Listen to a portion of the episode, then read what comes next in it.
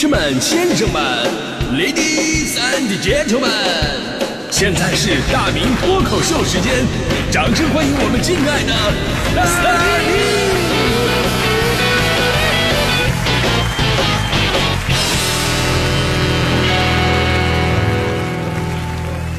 明！好，欢迎各位来到今天的大明脱口秀，我是大明啊。节目开始呢，请各位朋友们一定要记住一句名人名言：年龄是人生最大的谎言。破折号，大明。后边再来一个括号中国啊，真的牢记这句话啊！年龄是人生最大的谎言，这是我活了这么多年总结出来的最值得铭记的一句人生真谛。因为我发现好多人吧，都被年龄的谎言欺骗了。说最明显的特征是什么呢？就是你到了什么岁数，你就得去干什么岁数的事儿，对吧？这可能是我们上学那会儿留下的惯性。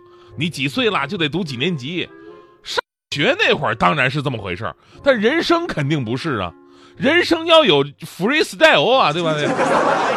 你要有自己的 tempo 和 solo 啊。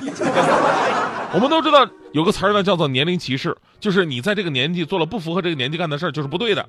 你比方说找工作，只要三十五岁以下的，这就是年龄歧视。因为大部分工作跟年龄啊其实没有任何关系，而且三十五岁反而是经验丰富。你说人家愿意拿十年的工作经验去干你的活，而且还同意领着没有工作经验水平的这么一个工资，明明就是你捡着便宜了，你还在那叭叭不愿意，你对吧？还有到了什么岁数该喝什么酒，也是年龄歧视。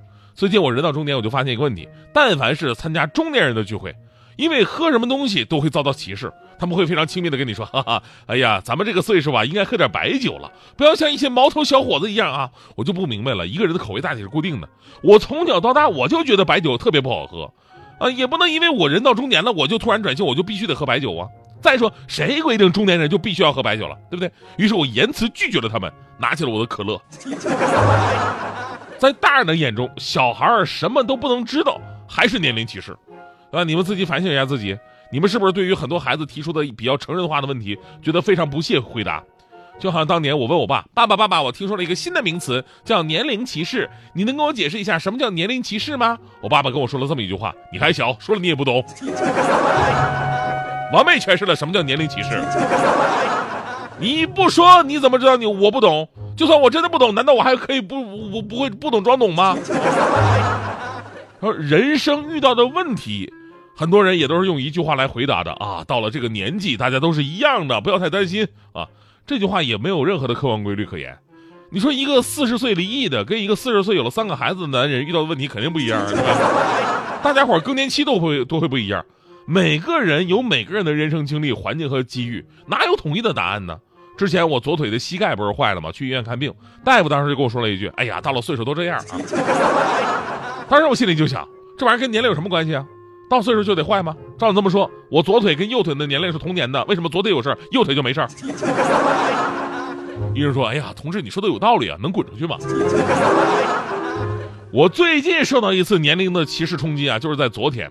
昨天咱们奥运会的十米气手枪混合团体赛，中国组合呃江冉鑫和庞伟的组合呢是获得了最终的冠军，啊，获得最终冠军。当时我们办公室非常激动啊，然后就讨论起来，说那个小姑娘江冉鑫呢。好年轻啊，好漂亮，是零零后啊，年轻人开始接班了。然后突然有人说了一嘴：“哎呀，那个庞伟啊，庞伟是八零后啊，这么大岁数还在奥运赛场啊，这个，哎呀，太不容易啊，这个老骥伏枥呀。”我当时我听完“老骥伏枥”这个词儿，我就很很伤心呐。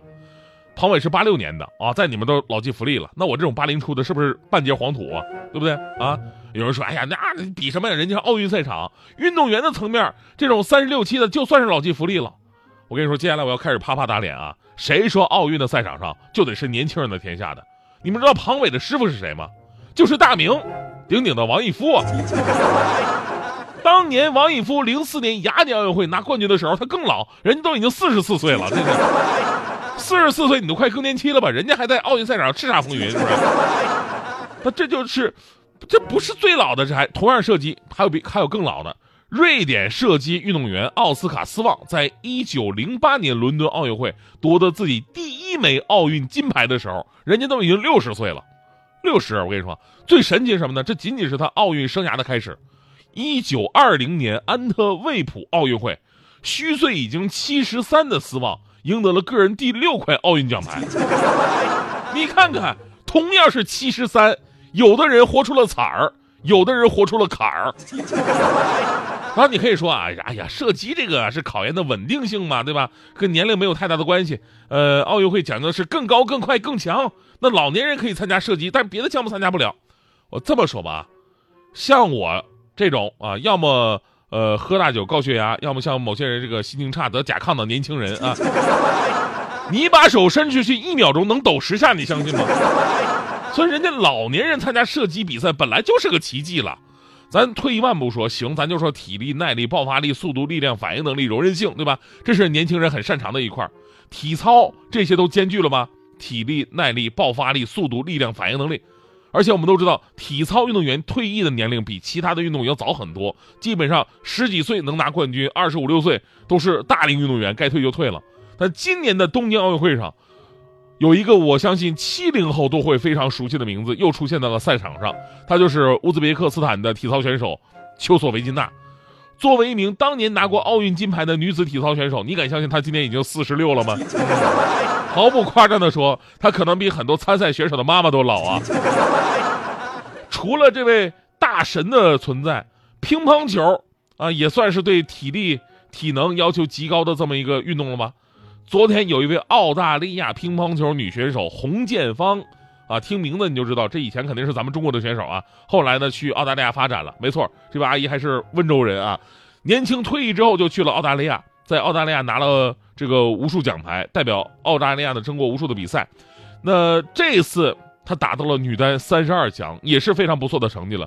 主要是她的年龄比丘索维金娜还老，她今年已经四十八岁了。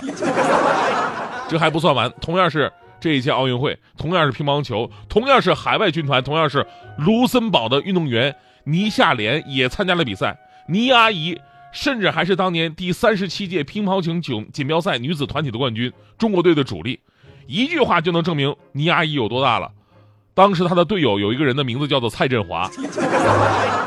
今年倪阿姨已经五十八岁了，正常工作都退休了，而且这是她第五次参加奥运会，而且她在她五十二岁的时候。还打败还打败过福原爱，所以这故事啊就告诉我们道理：年龄当然会影响我们的生理条件，但除了那些条件客观限制，其实有很多的事儿啊，年龄不应该成为我们做与不做的一个分界线。只要你想，就说明你还有动力，那么就不要犹豫，给自己一个机会，你可以在很小的时候跟大人对话，改变周边的环境，更多了解这个世界。你可以在四十岁的时候继续激情一把，勇敢的走出舒适圈去创业，去幼稚一次。你可以在年老的时候重新年轻一次，把年轻的时候喜欢做的事你再做一遍，把遗憾给弥补上。你还可以在任何年龄、任何阶段去做你自己喜欢做的事不必在乎别人的眼光。所以呢，我在今年呢才开始去做这个脱口秀小剧场的演出。即便呢，现在很多人都会说：“哎呀，大明你做这个做完了，现在脱口秀都是一帮年轻人的天下呀。”就那次演出，我就很不舒服，你知道吗？因为之前呢，就是我跟这帮脱口秀演员们，就是我同事，之前商量。他们说每个人都要有自己的一个人设，然后那帮主持人开始美化自己，啊，王上说自己是呃阳光帅气的奋斗小青年啊，千里说自己是风趣幽默懂得多的汽车达人，到了我这儿，我说我是中国脱口秀之王啊，他们不干的说压力太大啊，非要给我冠一个名字，说叫中国大龄脱口秀演员，我当时我真的很生气啊，脱口秀演员就脱口秀演员。你还整个大龄脱口秀演员，有必要这么刻意吗？大家伙都看过相声是吧？相声，人家只要你是在五十岁左右往下的，人家都叫青年相声演员，对吧？您听过有报幕的说，接下来有请中年相声演员的吗？没听过吧？对，都是青年相声演员，实际上可能都子孙满堂了，对不对？所以呢，到我这儿啊，就就就就弄一个大龄脱口秀演员，你这不是赤裸裸的年龄歧视吗？所以要不说这个时候还是大迪啊，大迪同学是我的亲生搭档啊，他当时站起来第一个反对这个提议，而且大家伙都觉得他说的还是很有道理的。大迪当时是这么说，他说叫大龄脱口秀演员呢肯定是不对的啊，这不是无不侮辱的问题了，是根本就不贴合实际啊啊！以我对大明哥的了解，无论是他性格的佛系、移动的缓慢、伤病的频繁和各种身体机能的下降程度，大龄肯定是拦不住了。我提议还是叫老龄脱口秀演员吧。真的，我就特别感谢大迪，他就差一点说出说已故脱口秀演员了。